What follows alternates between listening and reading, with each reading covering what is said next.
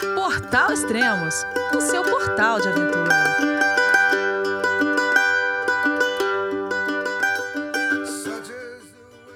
Bom dia, boa tarde, boa noite, bem-vindo a Extremos, seu podcast de aventura. Esse é o segundo podcast da temporada 2023 do Everest. E vamos fazer uma atualização dos brasileiros, né? Que nesse momento eles estão fazendo a trilha até o acampamento base do Everest. A mesma trilha que um trekker, um hiker faz quando está fazendo o seu caminho até o acampamento base do Everest. E com eles não é nada diferente. Uh, vou começar com o Carlão, né, com o Carlos Santalena, da Grade Six, que ele é a equipe, né? O Carlão, o Carlos Canelas, o Décio Gomes e o Murilo Vargas. Eles pousaram hoje lá em Lucla e dali eles fizeram a caminhada para Pacadin, onde eles iriam dormir e daqui a pouco eles devem estar acordando já para ir seguir para Nut Bazar. E o Carlão mandou o seguinte áudio, vamos ouvir. Fala Elias, beleza? Estamos aqui em Lucla, saindo em direção a Pacdin, iniciando nosso trekking aí ao acampamento base do Monte Everest. Nosso plano é parar dois dias em Nantes, dois em Jimboche, mais dois em Lobuche, a 4.900, passando pela aclimatação aí do Nagarjum a 5.050 metros e chegando no Base Camp passaremos alguns dias, é, provavelmente dois ou três dias antes de fazer também o Lobo Chepique como primeiro ciclo de aclimatação, aí evitando uma primeira passagem na cascata de gelo. E após também do cume, do Lobo Che, seguiremos para um ciclo de aclimatação que pretende chegar ao campo 3, dormindo no campo 3, é, retornando ao campo base e aí já se preparando para o ciclo de cume é, se a gente pensar em forma de programa, teria obviamente um ciclo de cume por volta do dia 18 de maio, que evidentemente ainda é, é difícil de programar, né? Por isso eu, disse, eu digo pelo programa que nós temos, né? Pelo dia a dia que nós planejamos. Tá certo? Tá todo mundo bem aqui, feliz. Décio, Murilo, é, que está filmando aí essa jornada do Décio. Nosso grande objetivo esse ano é que o Décio alcance aí o, o topo do mundo, né? Chegue no no cume e o Murilo possa documentar toda essa jornada aí com maestria. Implementando o áudio aí também, é, o Carlos Canelas está subindo com a gente no mesmo ritmo que nós estamos seguindo aí. E o pessoal todo está muito bem, como eu comentei contigo. O plano dele é um pouco mais longo que o nosso, talvez. Né? Ele vai fazer o ciclo de aclimatação também em Lobuche, vai fazer um outro ciclo no Everest provavelmente dormir no 3 e até tocar o 4 nesse mesmo ciclo, né? E aí ver a possibilidade de um outro ciclo ou a primeira janela que ele tiver bem para fazer a tentativa. Beleza? Um abraço, a gente vai se falando. Valeu, Carlão, obrigado. É bom receber a notícia deles, né? E agora, definitivamente, eles estão na trilha rumo ao acampamento base. O interessante, é como o Carlão falou, eles vão primeiro até o acampamento base, depois eles descem para Lobuche para fazer um ciclo de aclimatação ali, é, subindo até o, o cume né, do Lobuche, que é 6.119 metros. Uh, interessante também o Carlos Canelas, como ele vai fazer a escalada do Everest sem o uso de oxigênio suplementar, nem sempre ele faz o mesmo programa dos outros alpinistas, né? Então, às vezes, ele, ele precisa é, de mais tempo, mais tempo para aclimatação, porque depois, quando ele for fazer o ataque ao cume acima de 8 mil metros, é totalmente diferente, né? Então, é uma preparação diferente para quem vai escalar o Everest sem O2. Bom, o que mais temos de notícia aqui? Tivemos notícias tristes, né? É, essa semana, o desaparecimento e a morte né, de três Sherpas, né? É, eram Sherpas da, da agência Imagine Nepal, é, era, é um, era um grupo de 25 Sherpas que vão trabalhar para instalar as cordas do campo 2 até o cume do Everest, né? E eles estavam subindo, é, levando equipamentos e por volta das nove e meia da manhã houve provavelmente um colapso de um Serac ou uma avalanche acima deles e acabou soterrando eles é, ali na cascata de gelo. Mais precisamente na região do Football Field, né, que é o campo de futebol e é um lugar muito conhecido do, do, dos montanhistas né, que vão escalar o Everest. Né? Ah, o, a região da cascata de gelo é muito perigosa. Né? Ainda mais essa, esse trecho do futebol field, porque acima deles, né, na montanha, tá, tem alguns glaciares, alguns seracs que ficam é, presos na montanha. E às vezes acontece né, com. É, com a temporada mais quente, de derreter, de uh, colapsar e cair, né? Em 2016, em dois, desculpa, em 2014, um Serac colapsou e bem no momento que os Sherpas estavam passando. E naquela ocasião é, houve 16 mortes, né? 16 pessoas morreram, 16, 16 Sherpas. E tanto é que em 2014 eles cancelaram a, a escalada do Everest por causa disso, né? É, esse ano, no momento que teve a, a queda do Serac ou a avalanche, é, tinham poucas, poucas pessoas passando, né? mas acabou soterrando. E são blocos imensos né, de, de gelo e tamanho de uma casa, maior que uma casa. Então, para encontrar o corpo é, é muito difícil. Já dois dias que eles estão, é, eles sobrevoaram a área. É, tem alguns Sherpas que chegaram no local, mas é, tá muito estável a área também e, e, os blocos de gelo são imensos. Então isso é muito complicado. Acontece, né? É, toda temporada, quando começa uma temporada do Everest, a gente sabe que é, provavelmente vai é, haverá mortes, né? Porque isso é uma estatística, né? Acho que dificilmente a gente teve um ano que não teve mortes, né? Só não teve mortes quando não foram canceladas a, a, a temporada, alguma coisa assim. É por causa da pandemia isso, né?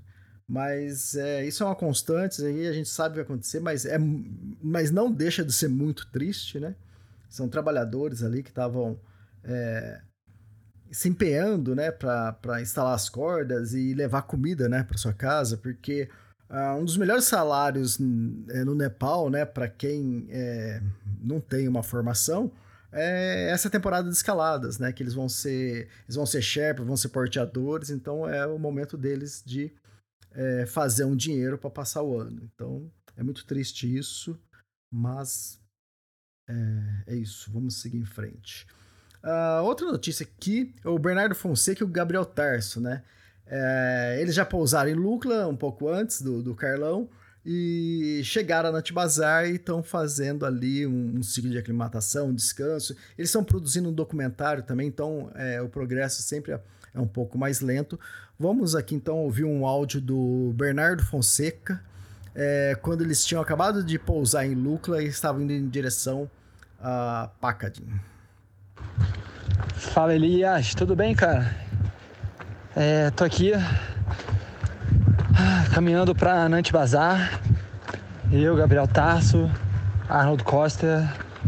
A gente chegou em Lucla, a gente acabou pegando um helicóptero ali em Katmandu. Era mais prático, deu tudo certo. O helicóptero né, pousou só em salvo. Depois a gente acabou fazendo um, um trek para Pakiding e dormimos lá. E foi muito legal que a gente, cara, já tem um choque de realidade, né? A gente sai de Katmandu, que é uma cidade né, super populosa, densa, aquele caos, né, que, que Katmandu tem. É um caos organizado, né, que todo mundo se entende. E e a gente veio em contato com a, com a montanha, assim, é, é, um, é uma transformação muito boa. Uma coisa legal, porque o nosso projeto, The Extra Mile, é justamente para ressaltar um pouquinho de boas ações que estão sendo feitas sobre sustentabilidade, coleta de, de resíduos, descarte. E a gente já, já viu aqui várias coisas legais, né? projetos pioneiros aqui de colocar é, acho que algumas umas caixas de, de coleta de, de lixo. Já cruzamos aqui com, com o Henrique, também um brasileiro, que é super experiente, e ele estava descendo com um grupo.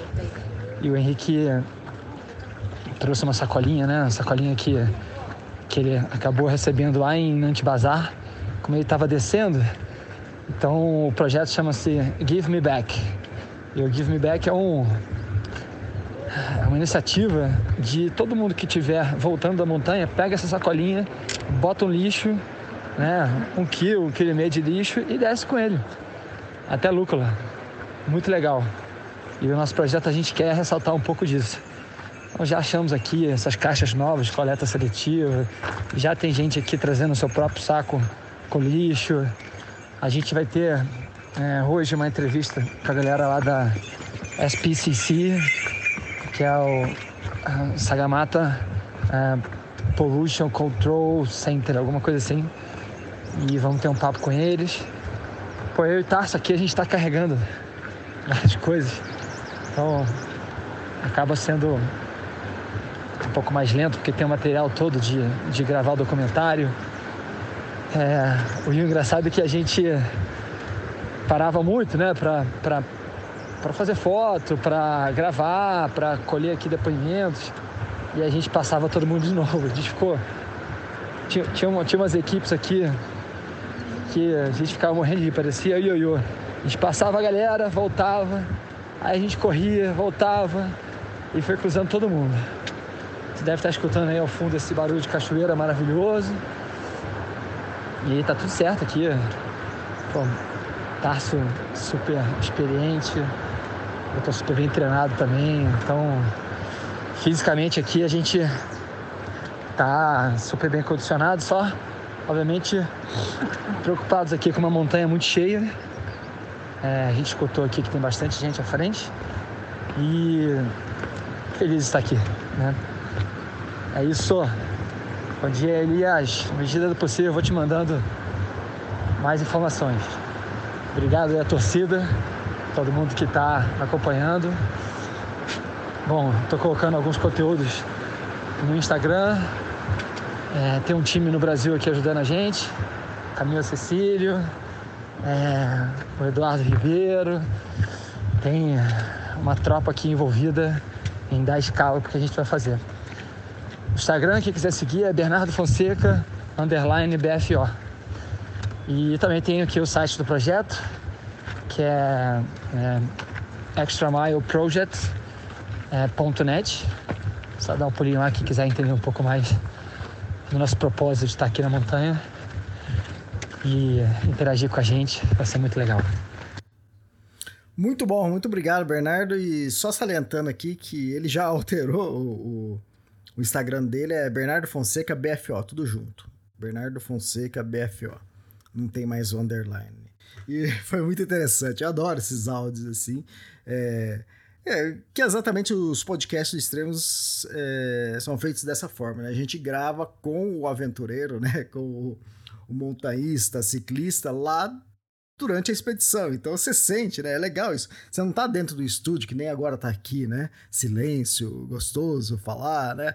Mas é legal lá, é, você, na hora que ele passou, vocês estão escutando a cachoeira, né? A gente dava para escutar os passos dele, né? Eu escutei é o galo cantando, o helicóptero passando, a respiração dele, as crianças falando no fundo, e deu até para escutar sino do, dos iaques passando. Viu? Fantástico, eu adoro isso, esses áudios. E além de toda a informação que ele trouxe, né? E, e esse dia de caminhada é de Lucla, né, até Packarding, é, é, o dia mais, digamos, mais fácil da trilha do Everest, né? Porque você chega em Lukla, pousa em Lukla, eles, eles voaram de helicóptero, né? E ele até brincou, falou no início, mas acabou não explicando, né? A gente pousou aqui, estamos vivos, né? Porque o clima estava meio fechado e o helicóptero tem algumas é, imagens que não sei se foi ele que postou, se foi o Gabriel Terço, e o helicóptero passando assim no meio das nuvens, né? Sem visibilidade nenhuma. Então é, é punk o voo. Então, de Lukla, que está a 2.840 metros, eles vão para Paca, de que é mais ou menos umas 3 horas de caminhada, é, que está a 2.610 metros. É o único trecho da trilha, pelo que eu me recordo, que você desce, né? E eu lembro quando eu fiz essa trilha em 2010, e o primeiro dia, apesar de ser super fácil, foi o pior dia da trilha. É que é o primeiro dia, né? Você tá chegando de uma viagem longa, é, você se preparou, mas se preparou no Brasil, então lugar mais plano.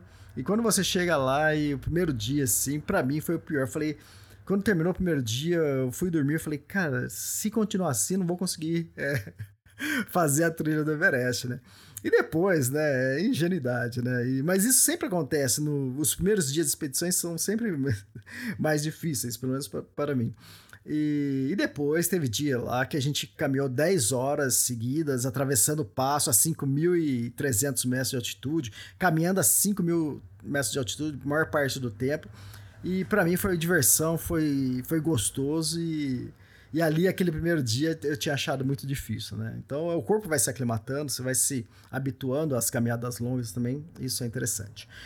Depois de Packard, onde eles dormem, né? Tem dois vilarejos próximos, tem Packard e tem Mojo, né? É, até o momento, todos os brasileiros dormiram em Packard, mas às vezes você ouve eles falarem, né? Ou um dia, se você for fazer a trilha, é capaz que você também durma em Mojo. Mojo é um pouco mais distante de Packard, é, deve dar uma meia hora a mais. E, e é um outro vilarejo que você também pode dormir. É, é bom para quem chega em Mojo, porque no outro dia você já está mais próximo de Nantes, né?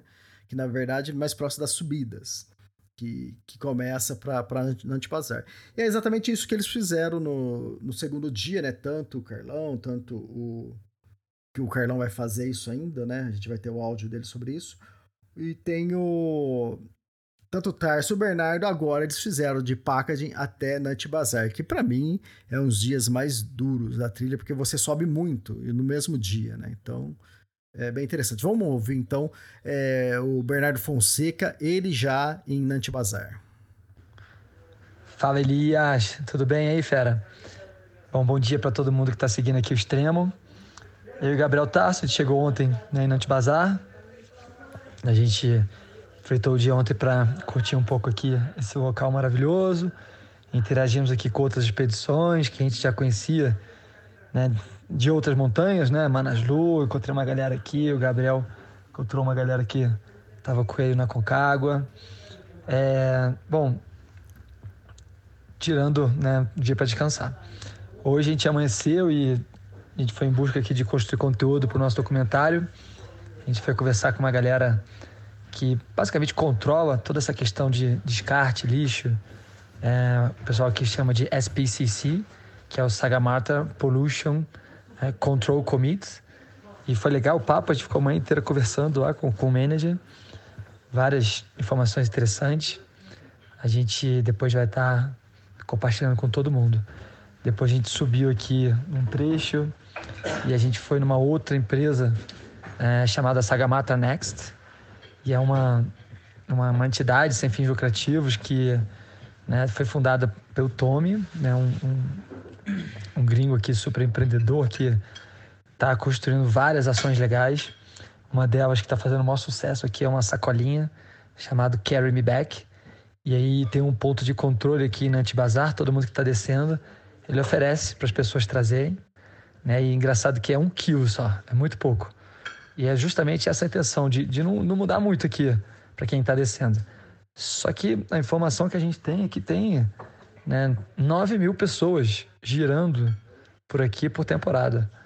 Só que aí uma sacolinha de um quilo vezes 9 mil pessoas já virou 9 toneladas. Então esse é o, é o grande desafio aqui de mostrar que cada um fazendo um pouquinho faz bastante diferença no final, né? E a gente depois deu uma corrida aqui, descendo correndo, foi legal. A gente tem um, um Sherpa que está com a gente aqui, super gente boa. Ok, Danebat. Danebat Sati. É, chegou meu almoço aqui, agradecendo. E a gente teve uma notícia triste, que a gente chegou agora há pouco, né, três Sherpas aí né, desapareceram.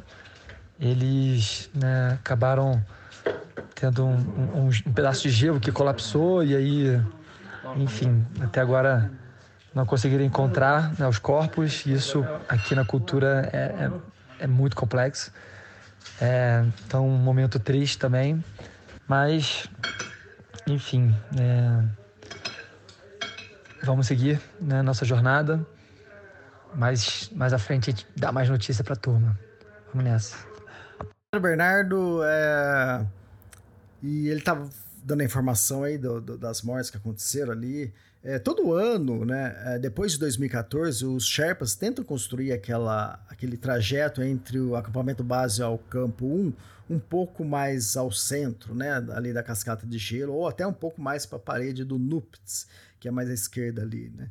Eu não sei como está esse ano, é, exatamente o trajeto que está fazendo, porque está muito no início da temporada, ainda não tenho fotos é, dessa região que normalmente de dia a gente não percebe muito, mas o Gabriel Terço e outras pessoas já fizeram fotos noturnas já nessa região, e você vê aquela linha de, de, de alpinista, né, de escaladores, de sherpas subindo, e com a headlamp acesa, né, com a luz acesa, e como a, eles colocam uma, a foto com uma longa exposição, fica alguns segundos aberto, e você consegue ver a trilha que eles estão fazendo subindo é a luz, assim, né? Caminhando no meio da, do, dos glaciares ali, da, na cascata de gelo. Então a gente tem uma noção é, de como foi feita a rota, né? Enquanto até o momento é, eu não recebi nenhuma foto desse jeito, então eu não tenho, eu não tenho a certeza é, de onde a trilha está passando. Mas é, ela não deve estar tá passando muito longe ali, né? Da, da, onde, da parede de onde houve avalanche, porque é, aconteceu essa tragédia, né? Mas vamos seguir em frente então. Ah, vamos falar do Kylian Jornet, né? Do Kylian Jornet sempre se espera muito do Kylian Jornet, né? Ele é um atleta fantástico. O ano passado, né, Ultra Trail do Mont Blanc, ele venceu e, e ele sempre quebrou recordes, né? Então ele é, ele chama muita atenção. Né? A mídia cobra muito dele. Tanto é que nós descobrimos que ele é, tinha licenças, né, tanto para o Everest para o Lotus, então já se questionou que ele iria fazer o double header, né? O double header é a partir do ataque ao cume, que ou muitas, a maioria das vezes começa no campo 3 ou no campo 4, é fazer, chegar ao cume do Everest, descer até campo 4, entre o campo 4 e o campo 3, eles montam um outro, é, um outro acampamento ali que para fazer o, o ataque ao cume do Lotus. Então quem faz o ataque ao cume do Everest e do Lhotse em menos de 24 horas é, se dá o nome de Double Header, né? E o Killer Jornet foi questionado, né? Então você vai fazer o Double Header? Ele falou, não, eu tenho licenças, né? Para algumas montanhas é, no, no Nepal, mas é, eu ainda preciso viajar, ainda vou me aclimatar, eu vou ver como que vai ser isso. E eu gosto mais de falar do que eu fiz do que do que eu vou fazer, né? tá certo ele, porque senão ele vai ser muito cobrado. Se ele fala que vai fazer o double reader, o pessoal o tempo todo vai ficar cobrando ele. E caso ele só chegue ao. Ó, entre, entre aspas, caso ele só chegue ao cume do Everest sem o uso de oxigênio suplementar e quando descer ele perceba que ele não, não tem forças para fazer o Lotse, ele vai desistir, ele vai descer para o acampamento base. E o pessoal vai dar como isso uma derrota, né? Pô, mas você não fez o Lotse, né? Então é melhor ele não, não falar nada, ele fazer o que ele, que ele conseguir fazer e depois é, assim ele não vai ser tão cobrado. E sempre, isso é normal, com os grandes alpinistas, isso sempre aconteceu. Faz 18 anos que eu faço cobertura online do Everest e até o momento nenhum brasileiro conseguiu fazer o double header, né? Mas diversos anos vários brasileiros me informaram, Elias, estou indo para Everest, Provavelmente vou fazer o double header, vou tentar o Lotus, mas vamos ver como que o corpo vai reagir, né? Quando, quando eu chegar lá.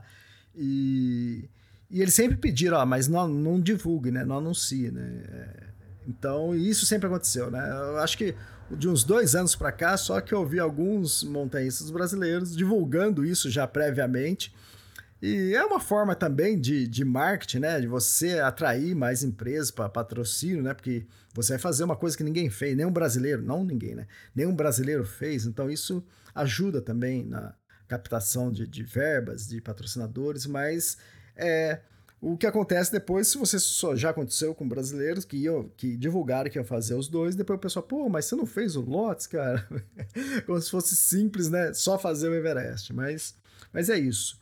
Uh, até o momento, a gente estava falando de, de mortes, de cumes, no Everest, é, esse ano completa 70 anos né, da, da conquista do Everest, a primeira conquista foi lá em 1953, e desde aquela época até agora, até o dia de hoje, é, chegaram não pessoas, né, mas houveram 11.341 cumes no Everest, né? Algumas pessoas chegaram, o Carlão chegou três vezes no cume, né? O, tem o, Sherpa, né? É, deixa eu ver se eu lembro o nome dele aqui, que ele chegou 26 vezes no, no cume do Everest. Caramba, né? Só aí já aumenta. É o Kamihita. O Kamihita ele chegou 26 vezes e esse ano ele tá indo para tentar o 27 cume, né? É, normalmente uma pessoa né, é, escala o Everest uma vez só, né? Mas ele, muitas vezes, o Kamihita, ele escalou o Everest duas vezes na mesma temporada. Né? Então, por isso que o número dele é bem grande. E dessas 11.341 cumes, é, aconteceram 326 mortes em toda é, temporada de escalada do Everest, desde do, não desde o, é, de 1953, porque houveram mortes no Everest antes mesmo de, de, de ter acontecido o primeiro cume, né, em outras tentativas. Né. É um número é, triste, mas é, não é uma porcentagem muito alta, né, mas é, é complicado isso, é sempre complicado quando há uma morte na montanha. Uh, temos também o Roberto Terzini, né? Que ele tá, no momento, ele tá fazendo o ciclo de aclimatação dele é, no Loboche, no Loboche East. E eu tenho um áudio dele aqui. É, no primeiro podcast já tivemos um áudio do Roberto e agora eu tenho esse áudio que ele tá saindo de Periché indo para Lobuche. Vamos escutar então. Fala Elias e pessoal do Extremos, aqui é o Roberto Terzini falando diretamente de Periche, a última cidade na trilha para o acampamento base do Everest. E a partir de agora, a partir do dia de hoje, dia 8, a gente vai para as barracas. É, nosso destino aí próximo é Lobute, Lobute East, que é uma montanha comum que, de aclimatação que as pessoas fazem para evitar passar muitas vezes na cascata de gelo. Então a gente vai hoje para o acampamento Bezos lá e aí deve escalar essa montanha nos próximos dois, três dias e de lá vamos para o acampamento base do Everest. É, e os últimos dois, três dias foram a nossa caminhada desde Nant Bazar, aquela cidade principal do, do Vale do Kumbu, a, passando por Tengboche, que foi uma experiência realmente incrível, assim, a espiritualidade desse lugar é é um negócio de outro planeta. É, tem Bote tem um, um monastério super antigo, século XV, XVI, é a estimativa de quando foi construído. E lá é, a gente é, recebeu uma bênção assim de um, de um lama é, com relação a, a, a, subir o Everest, a pedir permissão, a pedir boas energias, né, e celebrar é, essa essa atividade com eles. Então foi super interessante, o monastério mega antigo é, onde a gente recebeu um, uns colarzinhos de boa sorte é, e umas sementes que a gente carrega no bolso também até o topo. É, de lá a gente veio até Periche, a gente está a 4.300 metros de altura, com certeza estou tendo até que parar um pouco às vezes de falar para respirar, é, já dá para sentir bem a altitude. E Periche é, um, é um, um, ponto bem comum onde os helicópteros que saem do acampamento base do Everest param, é um ponto intermediário de, de coleta ou de pessoas ou de malas, de comida. Então é um ponto pertinho do acampamento base do Everest, mas tem um tráfego gigante de, de helicóptero e muita evacuação acaba, acaba vindo para cá também. Então quando as pessoas estão doentes, se não dá, podem ir direto para Katmandu. Tem um posto médico. É, conhecemos inclusive uma brasileira que está tá passando a temporada aqui como médico de altitude no posto de Periche. É, então super legal, uma cidadezinha pequenininha a gente ficou dois dias. Ontem a gente fez uma pequena caminhada de aclimatação até 5 mil metros. Uh, uma super vista. Eu postei umas fotos lá no Instagram também. E aí hoje a gente tem uma subida de uns 400, 500 metros até 4.900 por aí é, para o acampamento base do Lobute e começamos a vida em barraca. Então é isso, pessoal. Um abraço a todos aí que estão acompanhando. Valeu, valeu. Muito bom, muito obrigado, Roberto. E foi interessante ele falar aqui, ó, tô em Periche e é o último dia de barraca, né? É de, de dormir em lodge, né? A partir daí é barraca. Isso porque a expedição dele, é, ele parou um pouco antes de Lobuche para tentar fazer o, o cume, né? Fazer a aclimatação ali no Lobuche East. E ali ele nem foi pro vilarejo ali de Lobut, né? Ele ficou um pouco antes e armou a barraca ali para fazer o ciclo de aclimatação.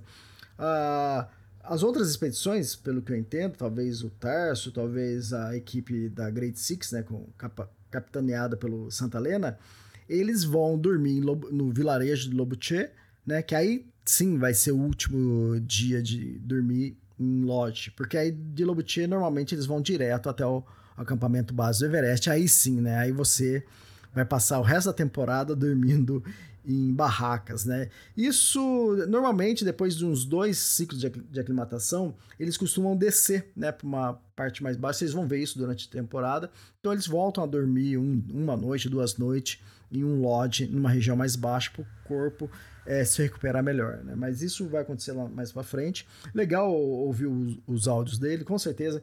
É, nos próximos dias vou receber é, novos áudios de outras pessoas também que estão tá fazendo parte da expedição. Para quem gosta muito do, do, tema Everest, eu sempre amei, sempre gostei, é, sempre consumi muita informação, muito, li, li muitos livros do Everest.